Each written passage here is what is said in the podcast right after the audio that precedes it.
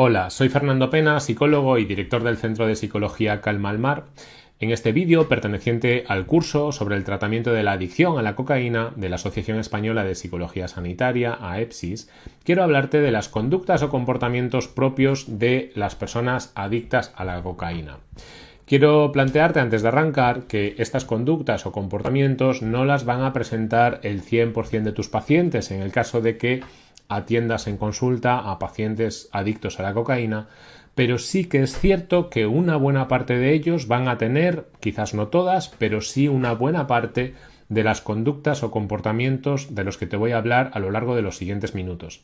Si te estás formando para atender a pacientes adictos a la cocaína, conocer estas conductas de las que te voy a hablar va a hacer que cuando te lo cuenten no te pille de nuevo, sino que ya estés familiarizado con este tipo de cosas.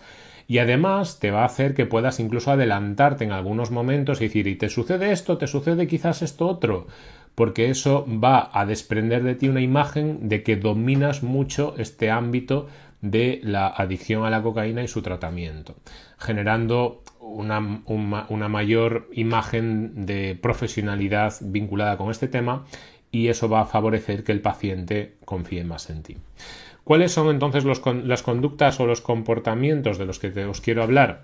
Bueno, el primero de ellos, como os aparece aquí en la diapositiva, pensar a lo largo de la semana de forma frecuente en el próximo consumo de cocaína.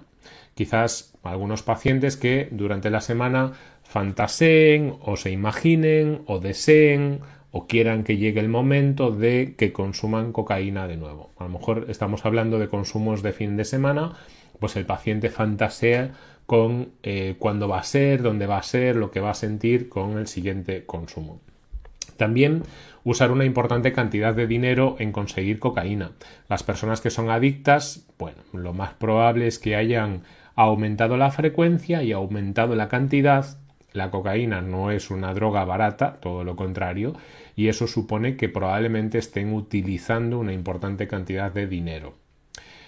lo siguiente sería necesitar la activación que genera la cocaína para disfrutar, por ejemplo, de una fiesta o incluso para rendir en el trabajo o para rendir en los estudios o para rendir en actividades atléticas, por ejemplo, o competiciones, deportivas. Os puedo hablar, por ejemplo, de un paciente que tuve hace unos años que era eh, gestor inmobiliario, vendía pisos, apartamentos, chalés, casas y cuando tenía una posibilidad de una venta muy grande consumía cocaína para, él decía, activar más las ideas de cara al contacto con clientes, ¿vale? No llegaba a estar muy muy puesto de tal manera que perdía la conciencia o el control, pero sí que consumía con, para generar esa actividad, eh, otro de los elementos sería tener problemas familiares, o bien por el comportamiento potenciado por el consumo, o bien por las deudas.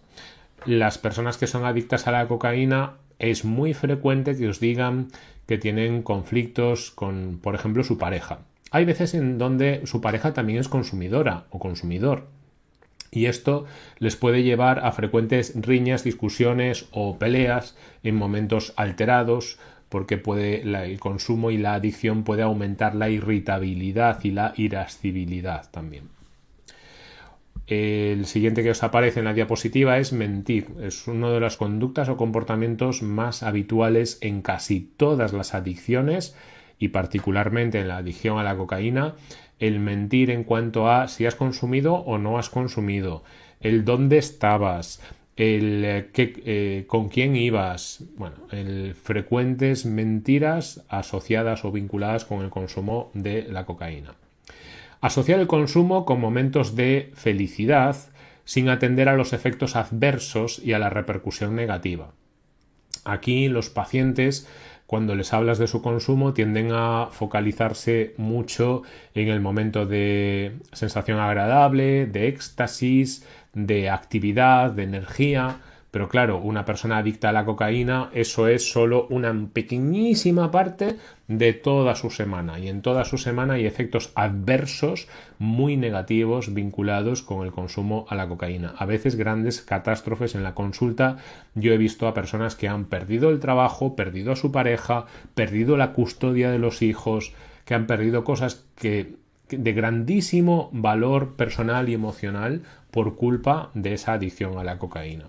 Sin embargo, cuando les hablas de su adicción, eh, parece que toda esa parte está más oscurecida si la comparamos con ese momento concreto y específico del consumo.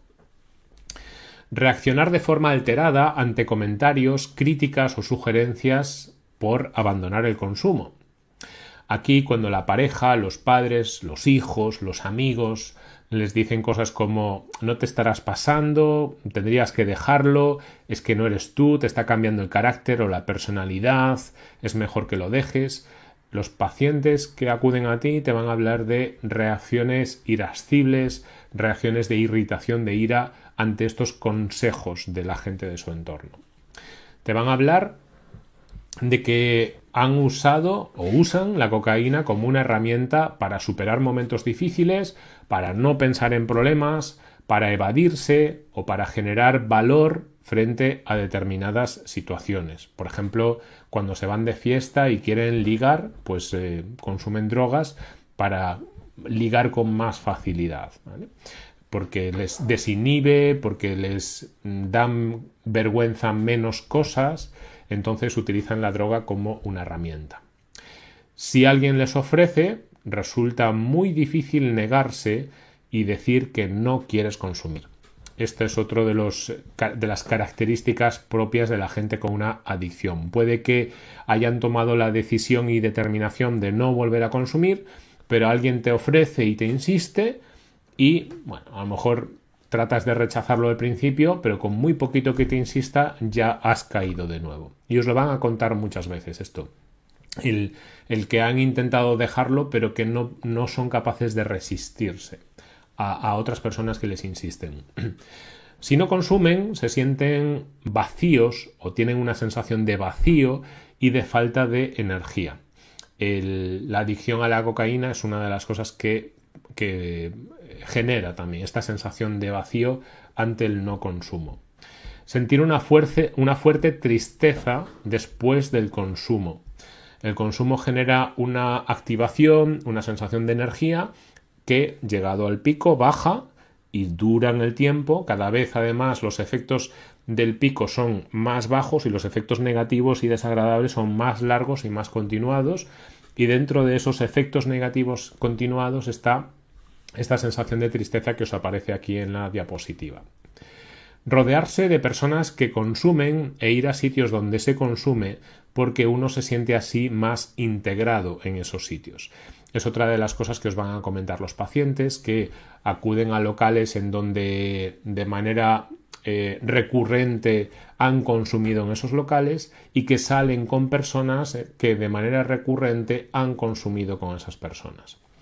Insisto una vez más en lo que os decía al principio de esta lección, esto no ocurre en el 100% de los pacientes, eh, ocurre en, yo diría, una amplia mayoría. Muchos de estos elementos aparecen muchas veces en esos, en esos pacientes, pero también os comento este paréntesis porque he visto a pacientes que todas las veces que habían consumido cocaína lo habían consumido en solitario, en casa. Es decir, que os podéis encontrar con excepciones a estas pautas que os estoy planteando. Pedir prestado o robar incluso dinero para conseguir cocaína. Eh, aquí yo he visto en consulta a personas que le robaban a sus padres, a personas que robaban en el trabajo, a personas que pedían dinero al banco y todo era con intención de llevarlo a aumentar la frecuencia y la cantidad de cocaína que consumían. Negar la enfermedad Pensar que se controla el consumo y que uno podría dejar de consumir cuando quisiera. Os van a comentar esto y de hecho esto es uno de los elementos más peligrosos en una terapia, que te digan que no tienen el problema, que están allí obligados, que realmente ellos controlan.